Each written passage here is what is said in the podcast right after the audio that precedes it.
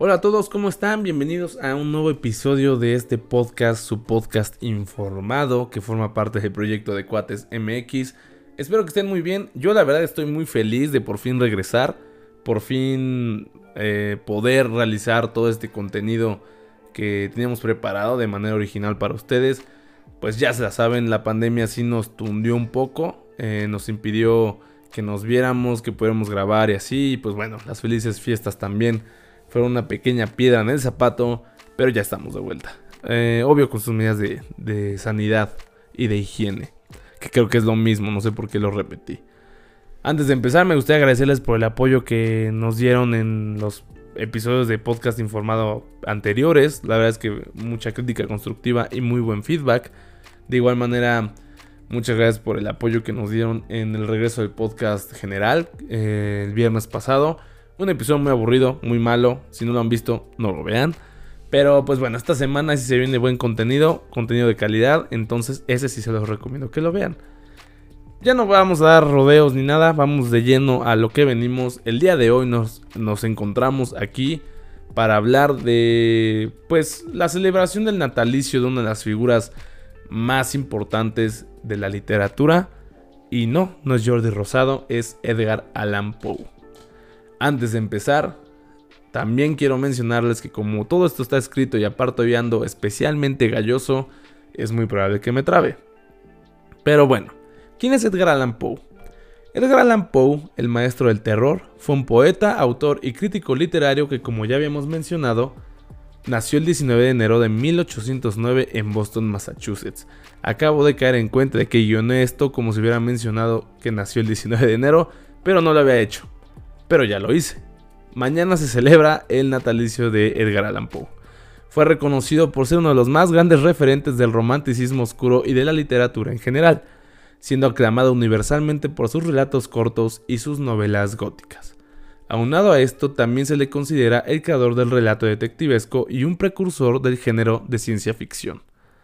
Como todos, eh, creo yo, su historia o su biografía podría empezar en, pues, en su nacimiento, eh, fue el hijo de en medio de una relación entre David y Elizabeth Poe, actores de un teatro itinerante. Eh, pues bueno, un teatro itinerante es, un, es como un teatro ambulante, ¿no? Como los circos de acá de México. Así, el circo Tai de hermanos. No tiene nada que ver eso. Quedó huérfano a la edad de dos años. Eh, su madre falleció apenas un año después de que su padre los abandonara. Lo cual pues hace que desde un inicio su vida fuera un poco trágica, ¿no?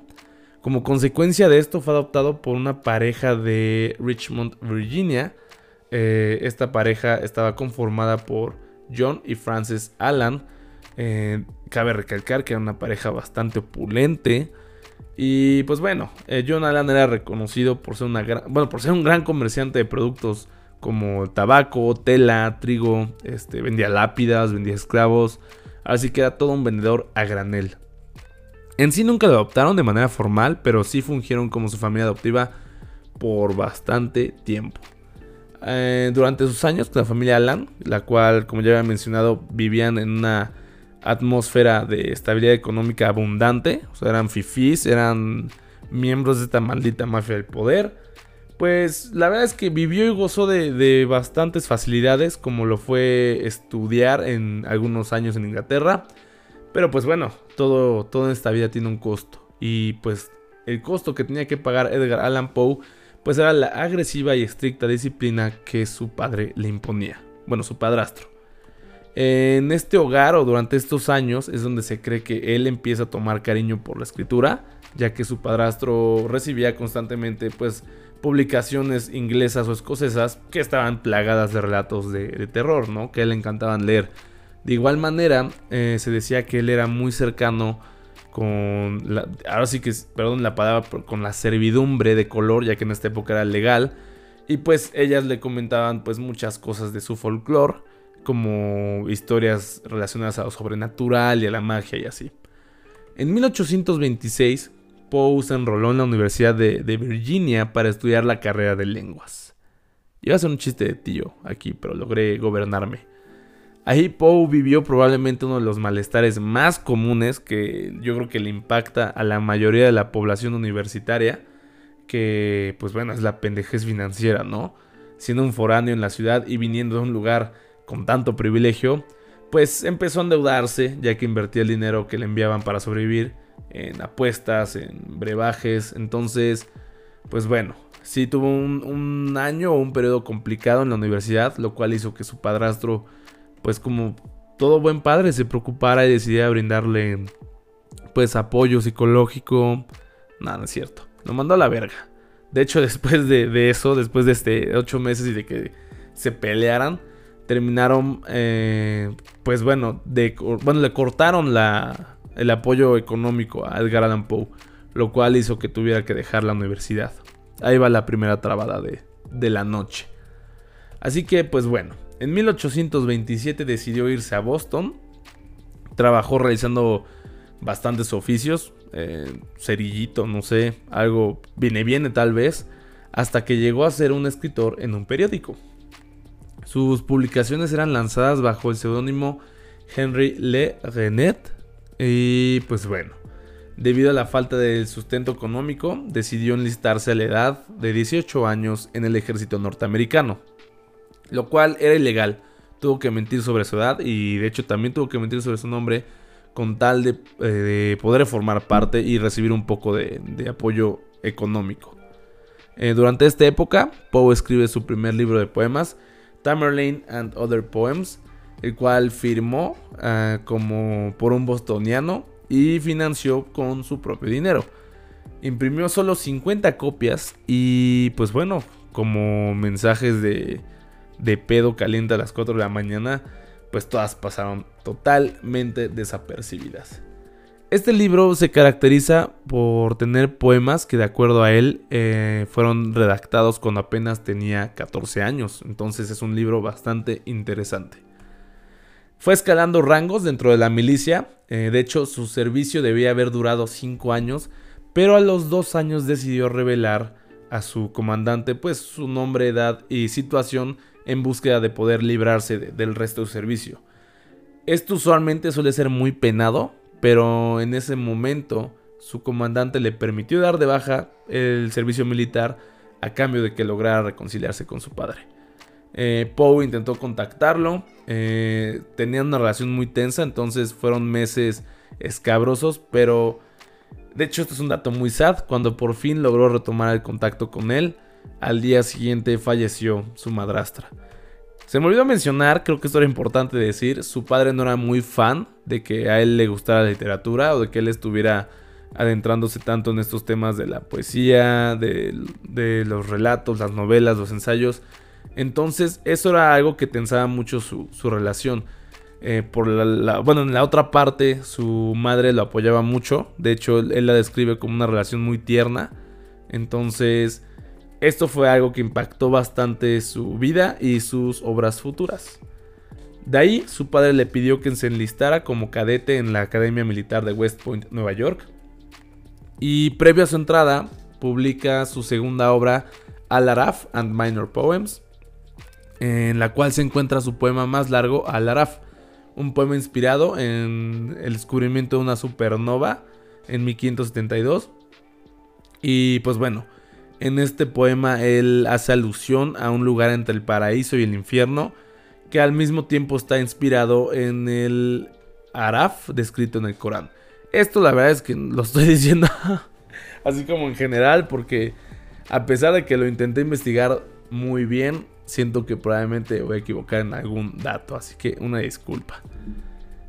X. Poe decidió publicar esta obra debido a que el crítico John Neal eh, un famoso y aclamado crítico de la época, le recalcó que él tenía talento y potencial. Y a pesar de todas estas porras y del ánimo que él sentía después de esta publicación, su obra fue criticada de manera severa, ya que muchos la consideraban inentendible. Eh, Poe pues fungió su cargo en la Academia Militar, pero en esa época su padre decidió casarse con una nueva mujer, Em, decidió tomar algunas decisiones que para él eran cuestionables. Entonces la, tensión volvió a resurgir entre ellos. Pero esta vez fue más grave que la anterior. Es más, creo que su papá lo deja de reconocer como hijo. Creo que hasta lo saca de su testamento años después en, en su fallecimiento, obviamente. Entonces esto hace que Poe se decepcione y abandone la academia militar haciéndose expulsar por indisciplina en 1831. Estuvo año y medio, dos años en la academia. Fue en este mismo año donde decide salir a Nueva York y con ayuda financiera de algunos de sus amigos de la academia decide lanzar su tercera obra llamada Poems. Esta incluía reimpresiones de sus dos primeros poemas, el Tamerlane y el Al-Araf, más algunos poemas nuevos que nunca había publicado. De hecho, entre estos poemas destaca el cual se llama To Helen, creo, y es un poema que él le había dedicado a su primer crush, que era la mamá de un amigo suyo de la infancia. Pues bueno, ahora sí que en una época sin pornografía, creo que este, hacer un poema era un recurso viable para manifestar tus necesidades carnales. Después de salirse de la academia, decide mudarse a Baltimore con su tía. En este hogar vivía también su prima y su abuela. En, algún momento su hermano mayor eh, también vivió con ellas, pero después de que llegara Poe a este hogar, su hermano falleció ya que, eh, pues bueno, sufría de alcoholismo y tuvo algunas complicaciones relacionadas a esto. Díganlo a los excesos, por cierto.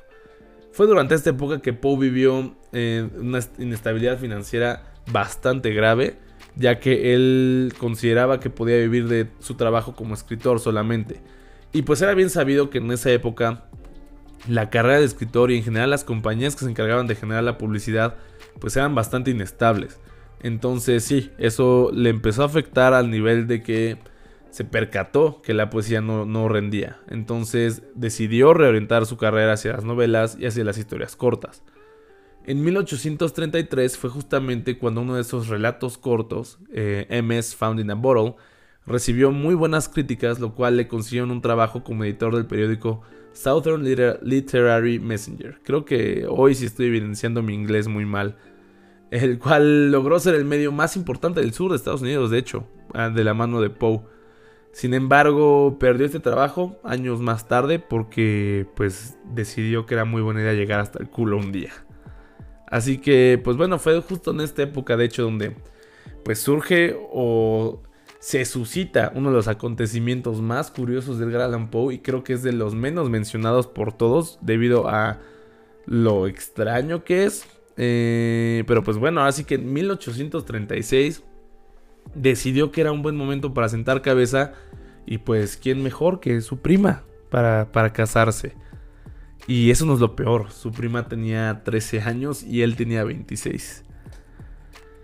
Así que pues es un buen momento para introducir la, pendeja excusa de eran otras épocas, pero pues bueno, eso es algo, es un fun fact de Edgar Allan Poe bastante curioso. Debido a su buen comportamiento ya casado, eh, el editor del periódico decidió que regresara eh, a, hacer las críticas literarias a las cuales estaba acostumbrado. Y pues bueno, estuvo nuevamente ahí hasta 1837. Un año después publicó una de sus novelas más famosas era la grotesca y fascinante novela de aventuras The Narrative of Arthur Gordon Pym and Nantucket. Una disculpa por la pausa, casi me ahogo. Esta novela recibió varias reseñas, pero en su mayoría fueron negativas. De hecho, eh, es reconocida hoy en día porque tuvo una gran coincidencia con hechos de la vida real. En esta, la verdad es que lo voy a contar así en así la capa de afuera. No me acuerdo muy bien, es un chismecito que puedo guardar para otro episodio. Pero si no me equivoco, un personaje de esta obra se llama Richard Parker y se lo terminan comiendo. Y pues es muy similar a los sucesos en los cuales está basada la película de Life of Pi. Si no la han visto, veanla, creo que está buena. Yo no me acuerdo porque siempre que la veo me quedo dormido. Ese es más o menos el chisme. Ignoren todo esto, nuevamente me he desviado. Posteriormente se volvió editor de la revista, editor de la revista Burton's Gentleman en Filadelfia. Y pues ahí continuó forjando este perfil de crítico incisivo, ¿no? Era, era un hater de, de sus contemporáneos, pero esto pues le trajo bastante atención mediática. En 1839 publica Tales of the Grotesque and the Arabesque, el cual hoy en día es considerada como una de sus mejores obras en su manera, como en su manera, en su momento fue criticado de manera muy dura, eh, similar a, la, obra o novela que mencionábamos antes. pero hoy en día es una de las novelas, o perdón, las obras que más se encuentran sujetas a análisis literarios. De hecho, en él viene uno de sus relatos más famosos, que es el de The Fall of the House of the Usher. Posteriormente se cambió de manera exitosa a la Graham's Magazine. También intentó abrir su propia editorial. Medio quiso meter mano en la política, pero pues bueno. El problema de alcoholismo que más o menos hemos venido describiendo, pues lo fue consumiendo y hasta cierto punto deteniendo. Eh, fueron más o menos entre estos años del 38, de 1838 y 1842 cuando él empezó a, a crear este género de novela policíaca con obras como The Murders in the Rue Morgue o The Purloined Letter. En 1842 su esposa comenzó a tener síntomas de tuberculosis, lo cual pues lo hundió más en su problema con el brebaje. Saltó nuevamente entre editoriales, de hecho llegó al Broadway Journal, el cual de hecho creo que terminó hasta siendo dueño de él, pero todo el estrés que él traía por la enfermedad de su esposa eh, lo fue aquejando y lo fue haciendo más inestable mentalmente. En 1843 su historia de fantasía de Golden Bog fue un éxito entre los críticos y pues parecía que las cosas empezaban a mejorar para él. De hecho fue en este año donde también eh, se publica uno de sus cuentos más siniestros, El gato negro. Yo creo que todos nos acordamos de esta obra porque nos pusieron a analizarla yo creo que en primaria, secundaria, prepa y universidad. Así que haya sido la escuela que haya sido, es una de las obras o de sus cuentos cortos más pues más analizados, más sujetos a, al análisis literario. Creo que todo esto lo estoy leyendo con diferentes acentos que más o menos rompen la estética de mi narrativa, pero es que tengo como gastritis y ando como aquí retorciéndome. Entonces una disculpa si eso lo hace más difícil de escuchar. Continuamos.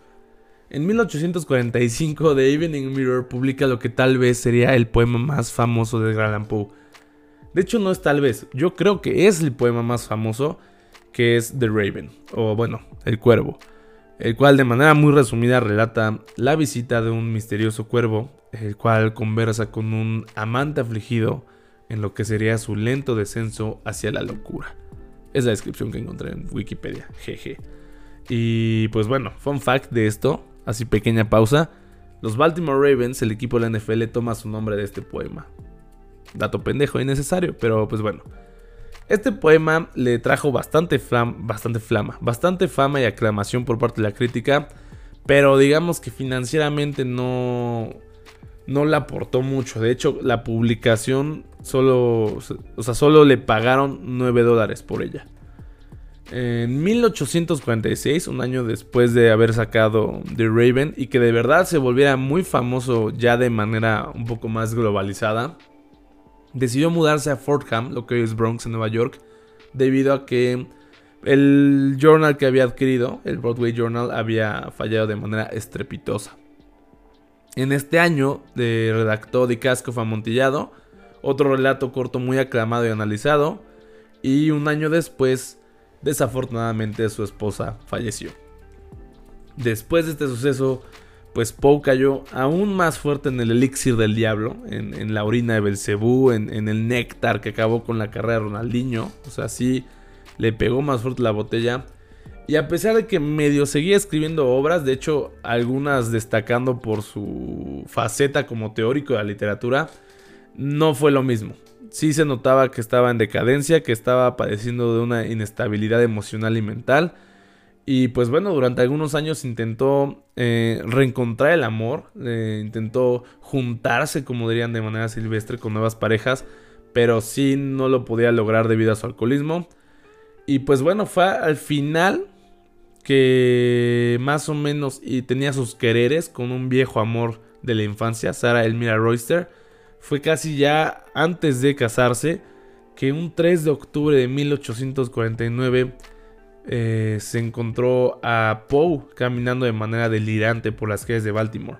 Fue llevado al hospital de Washington College, pero falleció cuatro días después a sus 40 años. Durante los días que estuvo internado, nunca logró explicar cómo llegó a estar en la condición en la que se encontraba y su causa de muerte, más todas las tecnicidades que lo rodearon, pues permanecen como un misterio a la fecha. Eh, se publicó que había sido por derrame cerebral. Se llegó a publicar que fue por cirrosis, se llegó a publicar y se llegó a especular muchísimo, pero nunca fue anunciado de manera oficial. Eh, todo lo de su muerte es un tema bastante interesante que merece su episodio por sí mismo. Entonces, pues eh, eh, posteriormente explicaré este, este misterio porque está bastante interesante. Sí está muy curioso, de hecho se apareció con otra ropa que no era la suya. X, ya nos va a contar más. Entonces, pues bueno, hasta aquí, aquí acaba la, pequeña biografía de Edgar Allan Poe. Espero que les haya gustado. Muchas gracias por escucharnos. Una disculpa nuevamente por mis cambios de acento, mis pausas repentinas. Me estoy muriendo de gastritis en este instante. Pero bueno, si les interesa saber un poco más de él, mencioné algunas obras que creo son bastante relevantes, ya sea porque más o menos nos iban platicando en la escuela o más o menos eh, salían las parodias de Los Simpson. Edgar Allan Poe fue un autor que inspiró a muchísimos autores, eh, por ejemplo Julio Verne, Lovecraft, Conan Doyle, por, por decir un ejemplo. Es un autor muy influyente en el género de terror, eh, entonces está cool. Si les interesa, sí les recomiendo buscar. Eh, si lo buscan en inglés es un poco difícil de entender porque ocupa un inglés bastante viejo. Pero bueno, eh, ya se la saben. Semanalmente estaremos hablando de temas interesantes acorde a las fechas y ahí, bueno, y a cualquier tipo de, de celebración o suceso o inclusive sugerencias que ustedes nos den. De hecho, queremos ver si cada semana podemos eh, cotorrear con, gente que esté haciendo contenido interesante en otros podcasts. Igual, un poco apegado a los sucesos de, de la semana. Y pues bueno, regresamos con todo. El miércoles se viene un podcast de primeras citas, creo que es. Y el viernes pues vamos a lanzar un video de cócteles. Entonces ya se saben, en Instagram estamos como decuates.mx, en Facebook, YouTube, Spotify y todas las redes de streaming de podcast estamos como de cuates MX, todo junto. Y ahorita pues estamos haciendo nuestro TikTok también para que vaya de la mano con los blogcitos. Ahí estamos como de cuates.mx, pero creo que está escrito literal, no me acuerdo muy bien. Lo vamos a poner en, en la descripción.